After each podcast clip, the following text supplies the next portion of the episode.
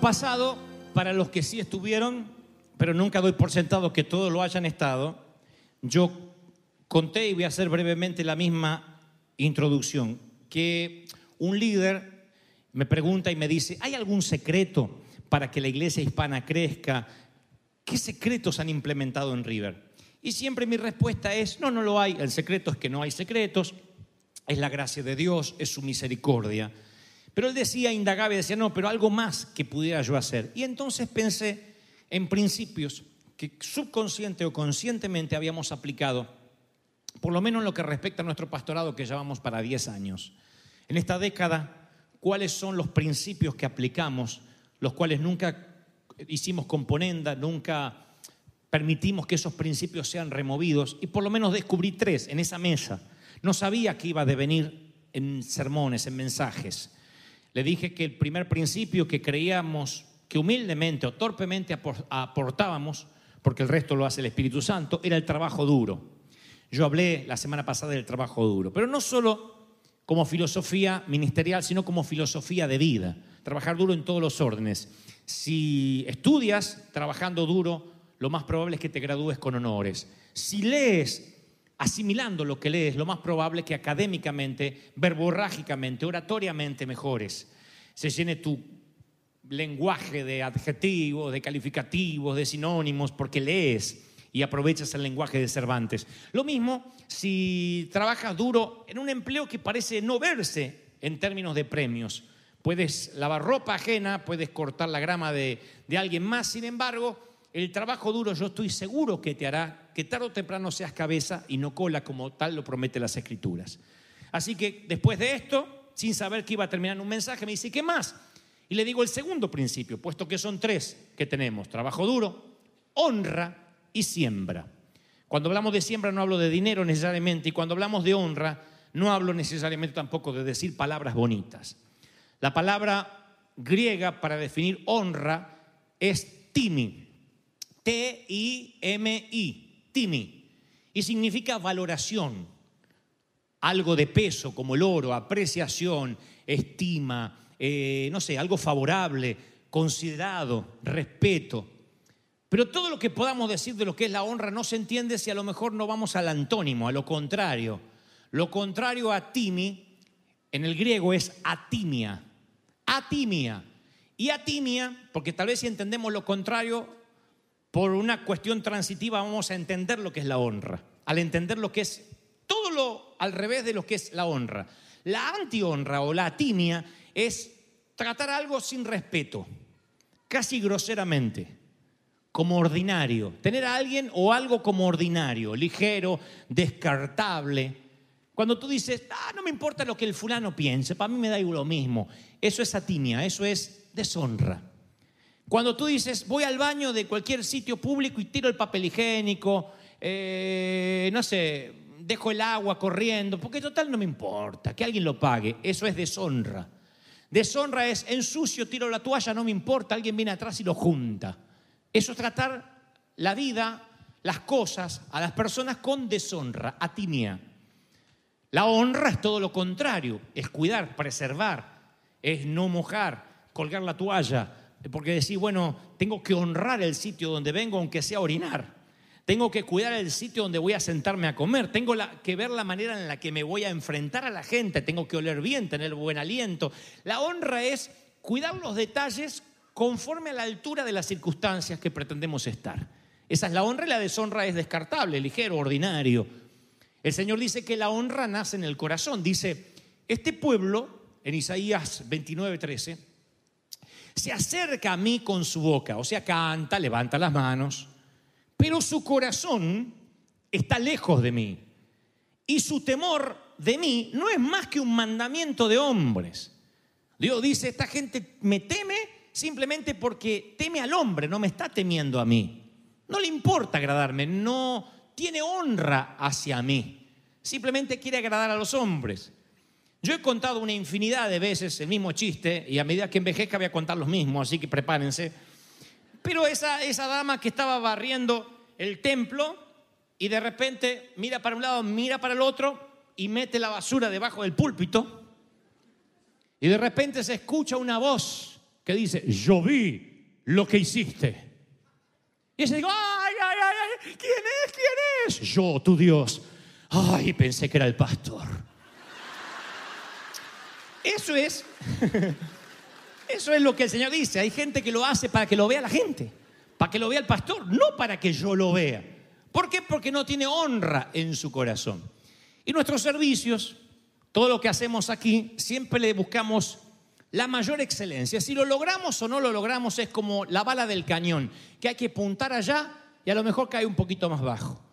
Pero nuestra, nuestra, nuestro método interno de excelencia es el mejor. ¿Por qué? Porque creemos que esa es la manera de honrar a Dios. No permitimos que lo sagrado se vuelva común. Ese es nuestro compromiso. Que vengas a cada servicio y este servicio sea el mejor. No digamos, ya tuvimos uno bueno, hoy podría ser mediocre. Tratamos de cuidar nuestra manera de, de vestirnos, porque nuestra manera de hablar, y eso no significa riqueza. Yo decía en el servicio anterior que mi mamá me enseñó a honrar el colegio, a honrar la maestra en mi forma de vestir. Éramos pobrecitos, pero mamá me decía limpito. Me agarraba las uñas, las cortaba al ras y después le pasaba con una agujeta así porque si había alguna, lo peor que podía ver mamá es que tuviera mugre debajo de las uñas. Decía, porque la maestra se acerca a tu pupitre, a tu cuaderno, y te ve las uñas negras, piensa, si así la madre le dejó venir con las uñas que se ven, ¿cómo estarán los calzones que no se ven? Eso decía la vieja. Relacionaba las uñas con los calzones. Y siempre nos mandaba pulcros. Claro, eso también ha hecho Liliana con sus hijos, pero usted puede decir, bueno, estamos en un tiempo donde puedes darte el lujo de que vayan bonitos al colegio. Nosotros teníamos el mismo zapato, que lo lustramos hasta que le salía brillo y era un espejo y te podías ver la cara en el zapato. Eh, nos peinaba con la, mina de, la mida de vaca, así peinado la gomina. Ahí íbamos, se nos paraba un pelito acá atrás y íbamos así, derechito, perfumado. La vieja no permitía que fuéramos sucios, decía, la maestra los va a ver. La institución escolar merece su honra. Y eso se nos inculcó, que no podíamos salir así nomás. Imagínense cuando teníamos que ir a la iglesia. Lo mejorcito era para Dios. Si una quinceañera, una boda, un funeral merece un trajecito, una ropa linda, imagínense nosotros, siempre teníamos un multiúnico traje, brilloso de tanto planchar, pero nos lo ponía y ahí íbamos como gato de ricos, y íbamos así con unos moños a la iglesia, porque había que honrar el templo. Y no era un templo lujoso, no era esto, ¿eh? Eran unos bancos de madera, llovía más adentro que afuera pero nosotros íbamos a encontrarnos con Dios. Administrar al Señor era un servicio al Señor. Y esa es una clave espiritual del reino. ¿Cómo nos preparamos para encontrarnos con el Rey? Dios dice, si no me tienes honra a mí, muy difícilmente me podrás estar a la altura de la circunstancia de un encuentro con un Rey. Entonces, la honra es una actitud. Es una actitud de vida. Tú invitas a una novia y la honras, la manera en que la tratas, la manera en que te viste, la manera en que te aseas. Tú invitas a tu esposa y la honras o a tu esposo en la manera que te viste, te preparas. Dice, esto no es algo normal, esto es extraordinario y yo tengo que tener un arreglo extraordinario. No hablo de dinero. No necesariamente la pulcritud, la honra tiene que ver con cuantificado, lo cuantificado de tu cuenta bancaria o lo que tengas en la cuenta bancaria. Tiene que ver con una actitud. Sea lo que seas, diga, sea lo que sea que tengas, diga, yo tengo lo mejor para entregarle a Dios. Porque la honra básicamente quita el espíritu de orfandad. Cuando alguien no honra a nadie, llegó solo a donde está, porque hay personas que nos hacen creer que bajó de un plato volador y empezó solo. Nadie lo ayudó, nadie lo respaldó, nadie le explicó, nadie lo pastoreó, nadie lo respaldó, nadie oró por él. Y eso es un huérfano. Hay muchos líderes inseguros que tienen miedo de que surjan alguien mejor que ellos, temen ser superados por alguien más y es un espíritu de orfandad que gobierna las iglesias. Nosotros hemos plantado una semilla de honra al reconocer una y otra vez que estamos aquí, entre otras cosas, porque un tal Robert Schuller abrió el campus de la Catedral de Cristal a un grupo de hispanos. No tenía la obligación, no tenía por qué. Él hubiese seguido siendo Schuller, la catedral hubiese seguido siendo la catedral de cristal sin hispanos allá adentro, no solo a nosotros, sino que a otras culturas, me consta, a coreanos, a árabes, les abrió el campus para que digan, todo mundo debe alabar a Dios en su idioma. No pagábamos un peso, no, no teníamos que invertir, no nos rentábamos, teníamos los mismos derechos que los americanos. Es algo que es ciencia ficción para la mayoría de las iglesias anglos, donde todo les tiene que repercutir en dinero. El Robert Schuller dijo, yo les voy a brindar y abrió su corazón.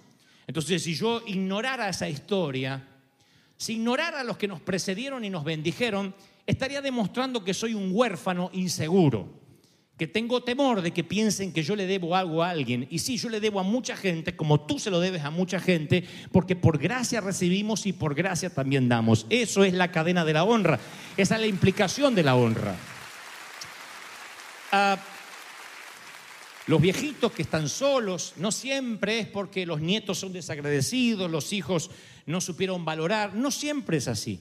A veces tenemos toda una vida para sembrar honra y cuando llegamos a viejo descubrimos que nadie nos honra porque no sembramos. La honra es una siembra que lleva su consecuente cosecha. Y la palabra dice que cuando uno deja de honrar es un huérfano espiritual. No tiene a nadie arriba entonces tampoco logrará estar en autoridad sobre otros. Entonces quiero que presten atención a este principio, porque ustedes dicen, ¿y qué tiene que ver esto con la vida? Y yo quiero que hoy se vayan de acá diciendo, ah, esto no es solo un secreto de la iglesia, sino que lo puedo aplicar a mi vida. Présteme mucha atención, por favor, porque es profundísimo. Este que va a hablar ahora es el Señor. Esta, esta, esta plática está registrada en Mateo 10:40. El Señor dice, el que a vosotros recibe, el que alguno de ustedes recibe, Haga de cuenta que a mí me honra. Si te invitan a comer, a cenar, a almorzar, a pasear, a caminar, si te pagan un ticket, si te regalan un café, haz de cuenta que me lo regalan, me lo pagan o me invitan a mí, dijo el Señor. Y el que me honra a mí, honra al que me envió. Fíjense que el Señor lo resume de esta manera por carácter transitivo. En lugar de decir, aprendan a honrar a mi Padre, dice, no te preocupes por honrar al Padre. Tú honra al hermano. Y lo que haces por Él, lo haces por mí. Y cuando lo haces por mí, lo haces por mi Padre. El que honra a uno de vosotros, me honra a mí. Y el que me honra a mí, honra al que me envió. Y luego dice esto que es maravilloso. Oigan, el que honra a un profeta, recompensa de profeta recibirá. Ahora les hablaré de esto.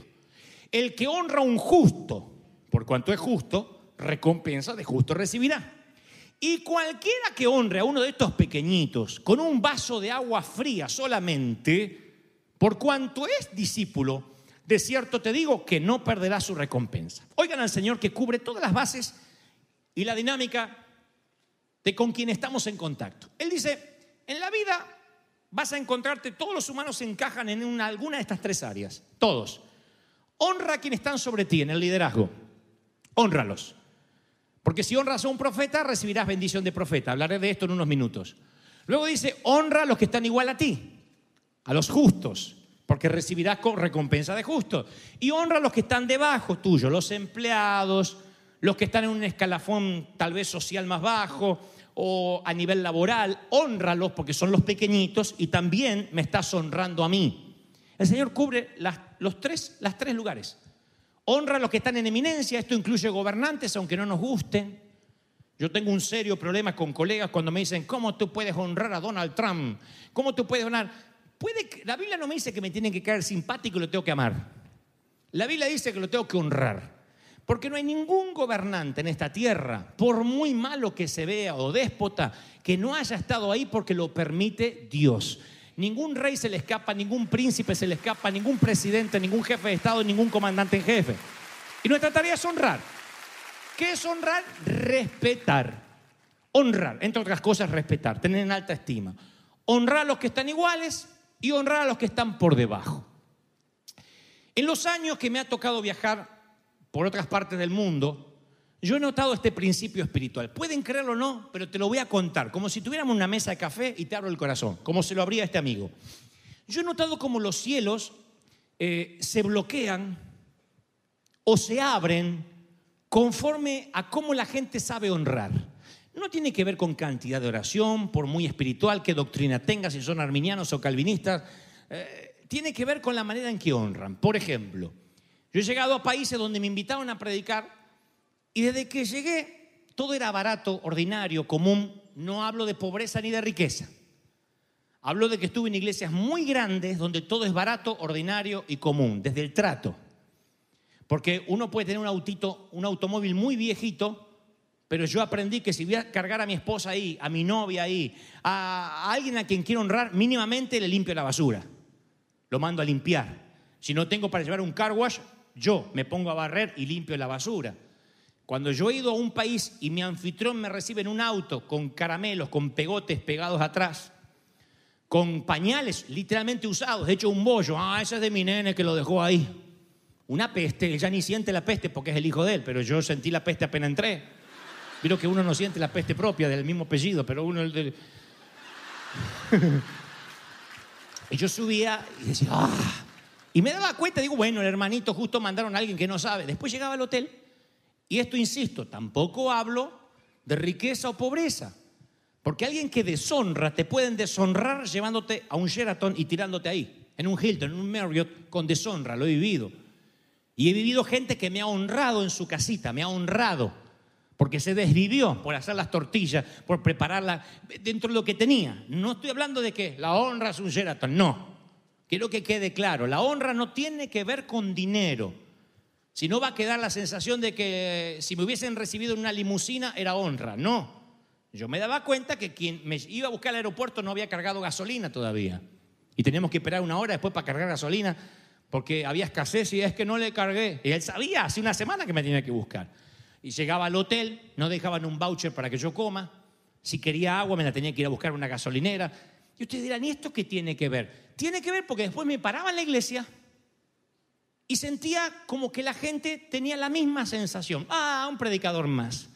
Era gente que como no aprende nunca a tratar a un embajador, mucho menos al rey que representa.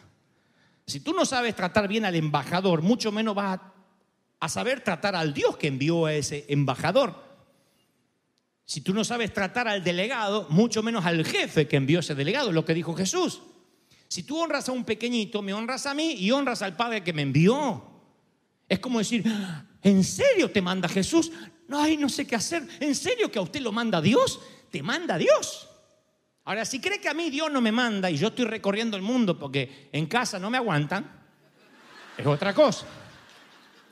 Pero si Dios me mandó, tienes que honrar a esa persona. Y yo recuerdo muchas veces subir un avión. Recuerdo una vez que subimos con Liliana a un avión después de estar en un país y comenzamos a llorar amargamente por la manera que nos habían usado, nos habían tratado. Y yo recuerdo que me prometí a mí mismo, si algún día, yo ni pensé que iba a fungir de pastor, pero dije, si algún día Dios me pone del otro lado del mostrador, si algún día me toca a mí ser el anfitrión, te prometo que nunca, jamás vamos a deshonrar a un hombre tuyo, a una mujer que tú envíes. Y así es como River honra. Esto que ocurre en River es un lujo que escasean las iglesias hispanas y anglos. Esto de recibir a la gente. Cuando el tránsito está ahí, no está para que no se hagan trancones de tránsito necesariamente. Está para honrarte, para decir, eres muy bienvenido aquí. Si en Disney te sonríe el ratón, acá te sonreímos, pero de verdad, no es una sonrisa de caricatura. Estamos felices de que vengas aquí, de que estés en casa, de que seas parte de esta congregación. ¿Me siguen sí o no? Y por eso que nosotros practicamos la honra, porque eso hace sentir bien a la persona. Y la, que llega aquí se siente, dice, me recibieron en el tránsito, el ujier me saludó, el otro me... Algo bueno va a pasar. Y eso abre tu expectativa. Y si la gente unge el púlpito, el púlpito tiene unción para con la gente. Eres tú el que abre los cielos, no yo. Por mucho que lo intente, no puedo abrir los cielos, pero cuando la expectativa, el hambre, está en su lugar correcto, en el punto justo, los cielos se abren. ¿Qué abre los cielos? ¿Cuál es la autopista que abre los cielos? La honra, siempre. Ahora, aclaración muy necesaria. Ah, no es que la gente no sabe ofrendar, sino que no sabe honrar. Los que ponen a veces un billetito y dicen, ah, pongo un papelito, total van a creer que es billete. No es que no sabe ofrendar o que es miserable, no sabe honrar. Porque el Señor dijo, honra, honra a Jehová con tus bienes y con las primicias de todos tus frutos. ¿Cuál es la palabra? Honra. ¿Qué dijo el Señor? Honra con tu ofrenda. No dijo, dame una limosna, eh, dame un 15%. No dijo, honra a Jehová con tus bienes. Entonces la gente no tiene un problema de ofrenda, tiene un problema de falta de honra, no hay honra en su corazón. Entonces dice, fui a la iglesia, pongo un dólar, nadie sabe. Y no, la verdad que nadie sabe. Pero tú deshonraste a Dios. Y no hablo de dinero, porque a lo mejor ese dólar es todo lo que tiene y va con honra. Es la ofrenda de la viuda. Dices, este es mi único dólar, lo pongo, Señor. Y eso va con honra. También puedes dar mil, diez mil sin honra, ¿eh? Es lo mismo, no de verdad. Porque la honra no es cubrir la necesidad de alguien. La honra es darle algo a alguien que podría tenerlo por sí mismo. No le estás cubriendo la necesidad. Eso es beneficencia que no tiene recompensa. Vamos a dejar claro. Porque si alguien no entiende a dónde voy, va a decir, bueno, a ver, ¿a dónde puedo regalar plata para honrar? ¿Allá hay un homeless? Allá? No, no, no. Eso es dar. La honra es otra cosa. Por ejemplo, entre presidentes, primeros ministros, entre reyes, jamás se pueden regalar el uno al otro algo que el otro necesite porque sería una deshonra. Por ejemplo, si el presidente de México viene a visitar a Trump o Trump al presidente de México, si el de Salvador va a Colombia o el colombiano va al de El Salvador, no pueden regalarse algo que necesitan. Por ejemplo, presidente de Colombia, le traje tres calzones blancos porque vi que anda necesitado. Sería una deshonra. Vamos a poner un ejemplo. Agarro una hermana aquí al azar y digo, hermana, la quiero honrar con este desodorante. Aleluya. Y estas pastillitas para el aliento, hermana, completa el combo. ¿La estoy honrando? Estoy faltando respeto. Aunque a lo mejor lo necesitas porque hace Dios le bendiga y caen tres por la unción.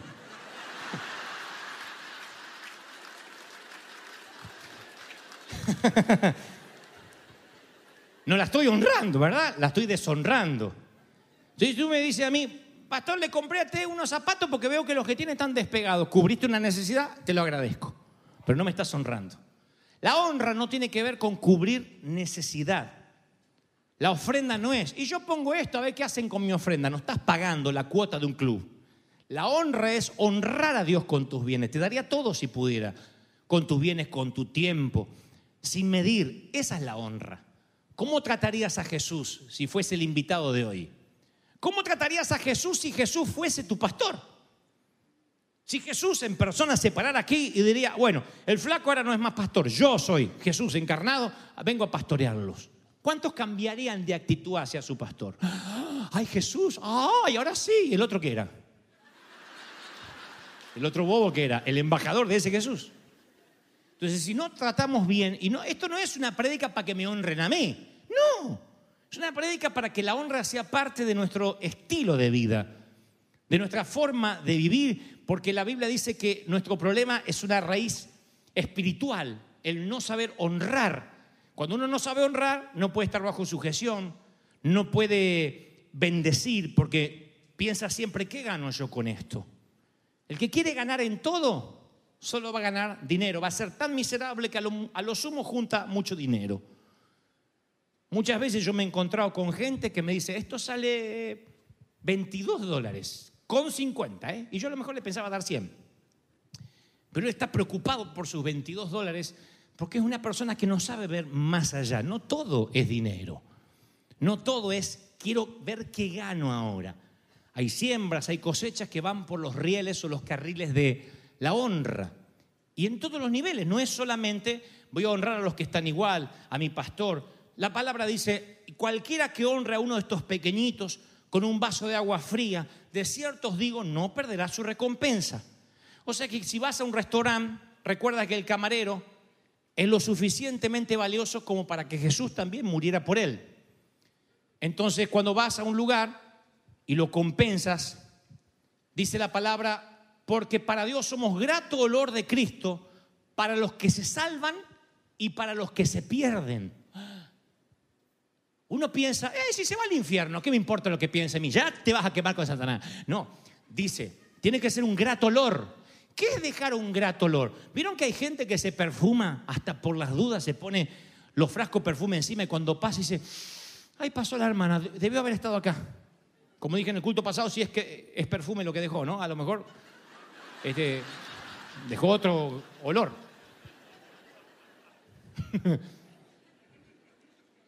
Cuando, cuando bajas de un elevador o te cruzas con alguien, dice, es el perfume. Es lindo dejar un olor grato, un toque diciendo, qué rico huele. Y en términos espirituales dice, la honra es dejar un olor grato. Porque si lo haces superficialmente y la honra no reside en tu corazón, insisto, es beneficencia.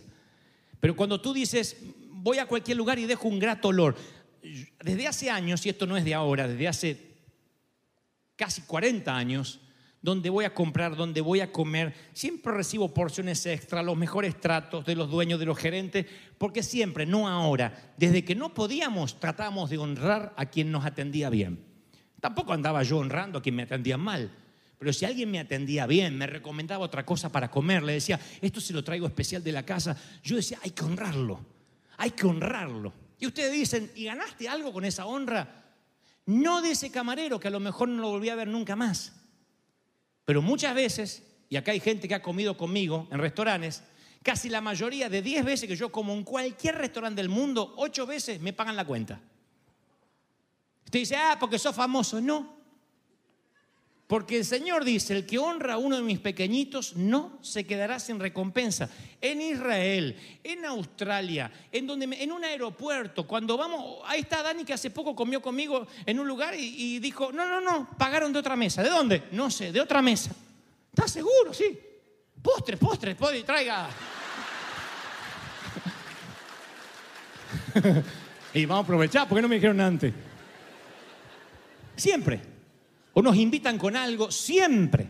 Ahora usted dice, y eso te pasa porque eres un favorecido de Dios. Un pastor hace poco me dijo, mira, mira, mira, yo sé que Dios tiene favoritos y tú eres uno de ellos. No me vas a convencer de que yo soy igual a ti. Y yo le dije, eso es la burrada más grande que he oído. Porque yo no nací favorito. Yo no nací. Uh, es, uh, y salió del vientre la mamá y se fue a Telemundo. No fue así. Yo apliqué principios como un niño creyéndole a Dios. Le digo, mi querido, si vos aplicás los mismos principios, te va a resultar. Me dice, no, no, no, no, vos sos un favorecido. No, vos también podés ser favorecido si aplicas los principios. Honra, recibes honra. Siembras, cosecha. ¿Lo están recibiendo, sí o no? Ahora, si uno deja un grato olor, la gente te quiere volver a atender. Si tienes una compañía y tienes cinco autos que lavar, no andes, esto no es lotería tampoco, ¿eh? Mm, a ver, ¿a quién se lo regalo a ver si Dios me da diez veces más? No. Es cuando en tu corazón Dios te va a decir, a este no le cobres, honralo. Y tú dices, pero me pierdo un lavado de 30 dólares. No sé, yo te aseguro que Dios te va a recompensar diez veces más porque Él no es deudor de nadie. Y Él dice, tú honras a mis pequeñitos y yo te voy a honrar. Tienes que hacer negocio y ser buen comerciante. Si no ganas, es problema tuyo. No significa que vas a andar regalando tu talento necesariamente. Si eres bueno, que te paguen por ello. Lo que trato de decir es que hay ocasiones en que tú tienes que discernir, que tienes que honrar, que no tienes que ganar siempre a lo inmediato, embolsillar 10 dólares rápido. Hay momentos que dices, esto es una siembra eterna, una siembra que meto en una cápsula del tiempo y envío allá a la eternidad. Una mujer derrama perfume delante de los pies del Señor Y el Señor, y le dicen los discípulos, pero mirá si vendía ese perfume, le damos a comer a un montón de gente. Y Jesús dijo, no la critiquen, porque yo digo que donde el Evangelio sea predicado, se hablará de lo que esta mujer hizo en memoria de ella. Dios no dijo en memoria de mí, en memoria de mi padre, en memoria de ella. Se va a hablar de lo que esta mujer hizo. Y miren si Dios la honró, que no sabemos cómo luce la mujer, no sabemos de dónde es la mujer, no sabemos cómo se llama la mujer, pero 2018 años después estamos hablando de esa mujer. Miren si la honra eterna acaso no resulta. Se hablará en todos lados de esta mujer. Un día viene la madre de dos discípulos que andaban con Jesús, la madre de los hijos de Zebedeo, se acerca a Jesús. Dicen los teólogos que esta mamá parecía que tenía papá salvadoreño y mamá mexicana, es lo que dicen. Alguna ascendencia argentina también. Y viene y le dice, Jesús, perdón que te interrumpa, tengo una pregunta importante. Eh, ¿Dónde se van a sentar mis hijos en el reino de los cielos? Porque lo que yo quiero es que uno se sienta a tu izquierda y uno a tu derecha. ¿Y ustedes qué piensan que le dijo Jesús? No dice vamos a todos juntos, asexuados, angelitos volando, con cara de niño, no. Le dice, eso ya lo decidió mi padre. O sea, está diciendo, no todos se sientan igual en el cielo. Eso ya lo decidió mi padre. Lean lo que no está diciendo. No le dijo, ¿cómo me preguntar esa barbaridad, mujer? En el cielo hay mesas redondas, no hay cabecera para nadie. No, hay lugares de honra. La Biblia habla de la honra en los cielos. Y los que llorarán por deshonra, por no tener la honra que no sembraron. El Señor dice, cuando alguien te invita a una fiesta de bodas, no te sientes en el lugar de honra, de honor. No sea que haya un invitado más distinguido que ti y te diga, eh, ¿qué haces ahí? Correte. Siéntate en el último lugar para que el dueño, el anfitrión diga, ¿qué haces en el último lugar? Ven aquí. Y entonces, delante de todos los invitados, te honren. Esa es la honra. La honra no es algo que se busca, es algo que se da. La honra no es algo, yo quiero cosechar honra, no, tú tienes que sembrar honra sin esperar. Honrar. Honrar significa darle a otros lo que a lo vez podrían ellos tener por sí mismos, pero tú decides hacerlo, cortarle el césped, invitarle a un café, hacer una comida con tus manos. Quiero honrarte. A mí me han invitado a cenar para quitarnos el hambre. Me han invitado a cenar pensando que me estaban honrando y luego dividieron la cuenta en cuatro. Y yo no tengo problema, porque no se trata de dinero. Pero quienes me conocen saben que yo, no desde ahora, ¿eh? de hace 35 años, jamás me siento a una mesa si no estoy seguro que mínimamente haré el intento por pagar. Nunca digo, ah, me pagan, alguien me paga. Siempre, si estoy en una mesa, intento pagar. Y no es que sea rico. Cuando no tenía un peso y nos volvíamos en vas, siempre, siempre nosotros hacíamos el intento de pagar. Un día, nosotros no teníamos para pagar la renta, andamos apretadísimos, pero cuando decimos, cuando un hispano dice estoy apretado financieramente, no es que te quedaron apenas los 150 mil para la universidad del nene. Significa que le rompiste el puerquito al nene y le quitaste las ocho monedas que tenía. Así es. No hay nada en la nevera, no hay nada. Teníamos un poquitito de dinero que habíamos ahorrado. Y entonces mi pastor me dice, ¿por qué no vamos a cenar, nuestro pastor, a un lugar caro? Era un lugar caro que le gustaba eso que te sirven carnes así en las espadas, tipo brasileño. Que pones la, la cosita verde así y te sirven carne, carne, carne, carne, carne. Pones la roja así va. Déjame respirar. Pones la verde y se siguen sirviendo. y fuimos. Vino él con su esposa, Liliana y yo, y estábamos comiendo ahí. Y entonces yo dije, voy a quedar bien, pero no quería honrar yo, quería quedar bien. Le dije, pastor, ¿me dejás pagar a mí? Y yo sé que él es un hombre que, como yo, él no deja pagar nunca. Él dice, no, no, no, yo te voy a pagar. Me miró y me dijo, voy a dejar que me honres. ¿Te acuerdas?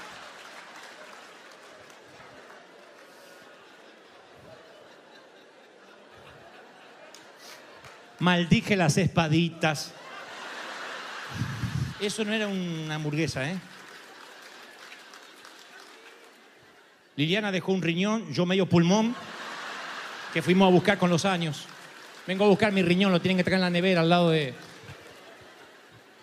Y ese día dije, ¡ah! Nos costó todo lo que teníamos. Pero el pastor me dice, hoy vas a aprender a honrar. Él no sabía que no teníamos ni para comer nosotros, pero teníamos lo último, junté lo que tenía. Y me, y me hacía... Fui a pagar a la caja y decía... Me dice, ¿me dejas que deje la propina o la quieres dejar tú?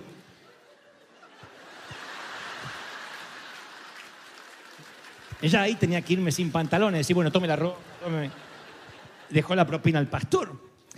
Pero yo entendí que la honra no es algo que te sobra, la honra es algo que te cuesta. Dios, claro, después, para no dejar la historia inconclusa, nos recompensó, no- nos honró, nos bendijo. Alguien nos dio mucho más de lo que nosotros habíamos invertido y nadie había sabido. Pero ese día yo aprendí un principio, que la honra te tiene que costar. La honra no es algo que compras al por mayor y le das a este, a este, a este para quedar bien en el día del amigo. La honra no es un regalo, es un principio que honra a Dios. La honra a quienes amas, a quienes respeta, te pone, miren, esto que a mí literalmente me voló la tapa del cerebro, te pone bajo una cobertura espiritual. Porque cuando tú honras te pone bajo el paraguas de, de su unción, te, te- te haces parte del botín de ese ungido. O sea, recibes la bendición que no has ganado. Cualquiera que recibe un profeta, por tratarse de un profeta, recibirá recompensa de profeta. O sea, lo que está diciendo es, no que el profeta te va a recompensar, sino que la recompensa que recibe el profeta es la que vas a recibir tú. Se lo voy a leer otra vez porque siempre se interpreta mal. Cualquiera que recibe a un profeta, por tratarse de un profeta, recibirá la bendición que recibe el profeta. ¿Me están siguiendo, sí o no? Pues ¿y qué me va a dar el profeta? A mí, a mí me bendice Dios. No, la, la bendición de profeta es la que te vendrá sobre ti, como si tú fueras el profeta. O sea, accedes a mantos, a revelaciones, a reinos y niveles de unción que operan en la persona a la cual tienes acceso simplemente por honrarlo. Unción de profeta, la que viene sobre el profeta, vendrá sobre ti si unges a un profeta, si bendices a un hombre de Dios. ¿Están recibiendo esta palabra, sí o no? Hay mantos, hay revelación. Alguien tiene que decir, algo va a ocurrir conmigo hoy. Aleluya. ¿Vieron que se está poniendo bueno? Y cuando uno repasa la escritura, ve gente que recibió recompensa a causa de la honra. Yo honraré a los que me honran y a los que me desprecian serán tenidos en poco. Honra a tu padre y a tu madre para que te vaya bien y seas de larga vida. Noten que es el único mandamiento con promesa. La honra es lo único que sí o sí trae cosecha. ¿Por qué no dice, no matarás y no se te taparán las arterias? No codiciarás la mujer del prójimo y jamás tendrás celulitis. Ah, No codiciará, no matará, no asesinará, punto. No hay que poner una zanahoria para que la gente cumpla. Ahora, honra a tu padre y a tu madre para que te vaya bien y seas de larga vida. ¿Cuántos quisieran vivir 105 años, por ejemplo? Levanten la mano como señal. Los demás anótense en el hoy para los funerales.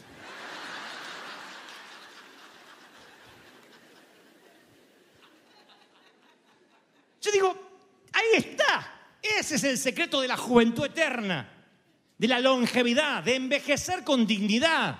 ¿Vieron que hay gente que envejece mal? Envejecer vamos a envejecer todo, pero uno puede envejecer con dignidad o puede envejecer que dice, wow, le pasó un camión. Y hay de los que dirán, tendrá que ver con las cremas que usa, con la estética, con la gimnasia, con la genética. Yo no, yo digo que tiene que ver con una raíz espiritual. Honra a tu padre y a tu madre para que te vaya bien y seas de larga vida. Y para ser de larga vida tienes que tener salud. Y para tener salud te tienes que ir bien. ¿Lo estás recibiendo? Ahora, Moisés está parado ante una zarza ardiente. Dios le dice, libera a, Israel de la esclavitud de Egipto. Hasta ahí todos conocen la historia, porque si no lo leíste en la Biblia, lo has visto en alguna película hollywoodense. Frente a la zarza, Moisés recibe el llamado de ir a liberar a su pueblo. Fue escogido para salvar a Israel de la esclavitud. Eso fue un momento casi trágico, un momento que Moisés no puede olvidar. No tiene el glamour de las novelas brasileñas, sino que es arrodillándose frente a la zarza con temblor y Dios diciendo, confío en ti. Recuerdan que Moisés dice, soy tartamudo, no puedo, ¿cómo me creerá? Pero Dios lo convence, le da señales y ese día parte con su esposa, que no se sabe mucho del nombre de la mujer, pero sabemos que llama Séfora, y con esa esposa parte hacia Egipto. Lleva 17, 18 horas de caminata y acampa esa primera noche. Sale de Egipto, le ardió la zarza y ahora va, perdón, sale de Egipto, sale del desierto, le ardió la zarza y ahora va para Egipto.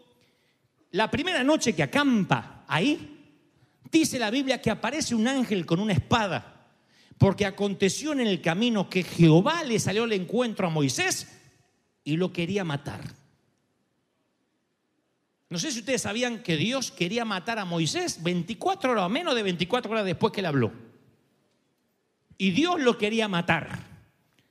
¿Qué tuvo Dios? Un desfasaje hormonal. Dijo, mejor lo mato a este.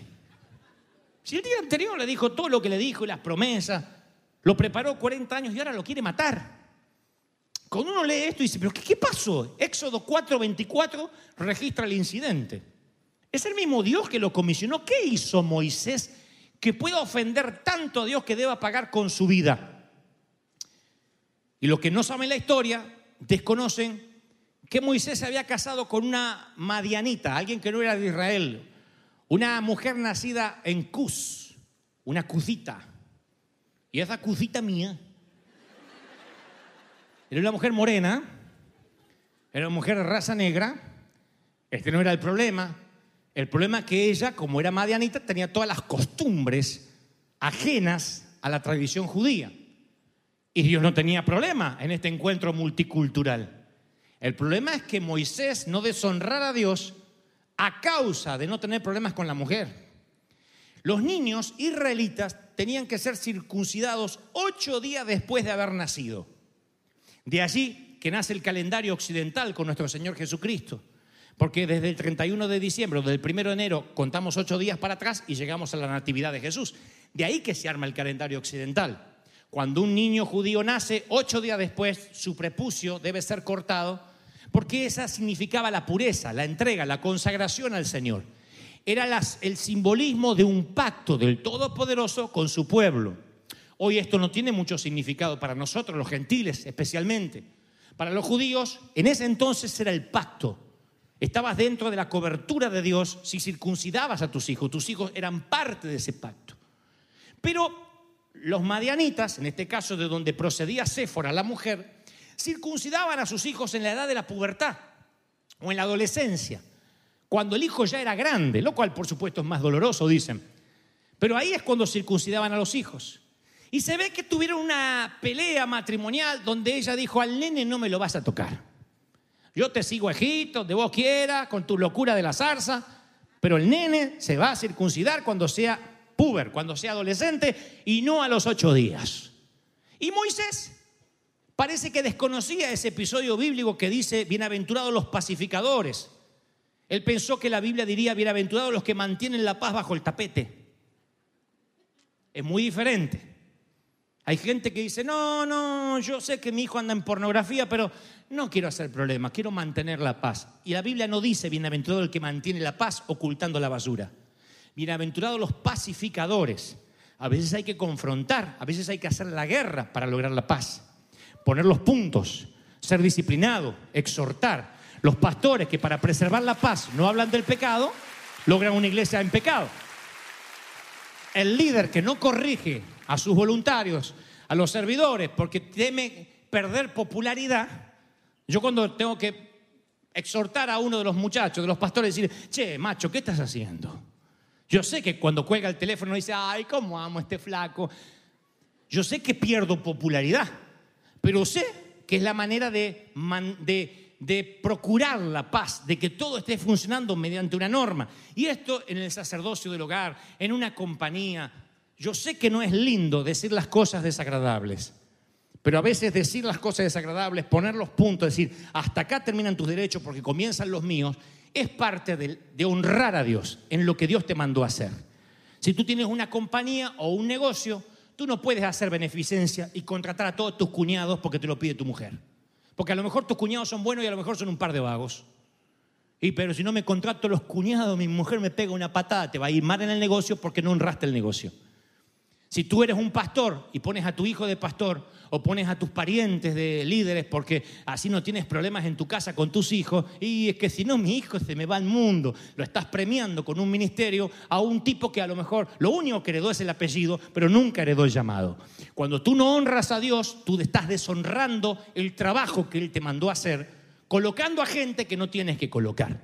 Honrar a Dios significa saber con qué nos vamos a enfrentar y de qué manera le vamos a hacer frente y con quién. Y Moisés, para no tener problema con Séfora, no circuncidó al niño. Entonces Dios dice, ¿cómo vas a dirigir la vida espiritual de todo el pueblo mío si no podés dirigir la vida espiritual de tu casa? Si no podés circuncidar a un bebé porque se te enoja tu mujer. Así que no me sirve, por mucho zarza que te haya ardido, Si no me honras, yo no pondré frente a cuatro o cinco millones de judíos un tipo que no sabe honrarme a mí en su propia casa. Y así cuando el ángel lo quiere matar, Séfora, que como toda dama tiene mucho sentido común, dice la palabra literalmente que en ese momento toma una piedra afilada fuera del rito, de la manera que se hacía, con cuchillos asépticos. Ella toma una piedra afilada ahí mismo y le corta el prepucio al hijo y lo echa a los pies del marido y le dice, ahora eres mi esposo de sangre. Y con eso le salvó la vida. Pero lo que le está diciendo la mujer, lo que nos une a nosotros nada más es la sangre de tu hijo. ¿Cómo le fue en el matrimonio después a Moisés? No tengo la menor idea, pero esa morena era brava. No habla de la suegra, pero yo pienso que esto es bravo también. Pero yo digo, ¿qué nos quiere mostrar Dios en esta historia? Porque lo que ocurre en el Antiguo Testamento es la sombra, la metáfora, la parábola de los principios que hoy tenemos que aplicar. ¿Qué nos quiere mostrar el Señor? Que tú no puedes deshonrar a Dios ni en tu vida íntima, ni en lo que haces puertas para adentro, porque molestarás al Padre y tú no quieres eso.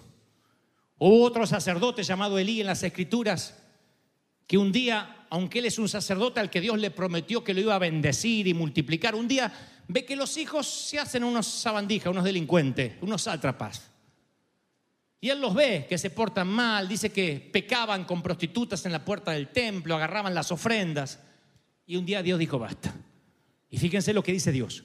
Por cuanto has honrado más a tus hijos que a mí, Ustedes notan que no puedes decir, bueno, yo no honro a Dios, pues tampoco honro a nadie. Siempre estás honrando a alguien. Si no estás honrando a Dios, estás honrando al otro. Si no estás honrando a, a Dios, estás honrando a alguien más. Siempre. Aquí no hay algo excluyente. Por cuanto has honrado a tus hijos más que a mí, engordándolos con las ofrendas. Yo te había dicho, Elí, que tu casa y los de tus hijos y tus nietos iban a andar delante mío con bendición. Pero ahora, nunca más haré eso contigo ni con tu familia, porque yo honro a los que me honran y a los que me desprecian, yo los desprecio. Dios cambia una bendición. ¿Saben lo que es que Dios te diga, te voy a bendecir a ti, a tus hijos, a tus nietos? Un día lo deshonra y Dios dice, ahora por esto, generacionalmente, quito la bendición. Esto es algo serio. Yo no quiero que se vayan acá con la idea superficial. Hoy el pastor nos dijo que pongamos más ofrenda. No, esto no es dinero, por Dios. Esto no es a ver a quién le puedo regalar, ni que yo estoy subliminalmente pidiendo que me regalen algo, porque afortunadamente y por providencia divina, yo no necesito que nadie me regale nada. Lo que trato de decir es, la honra es un estilo de vida.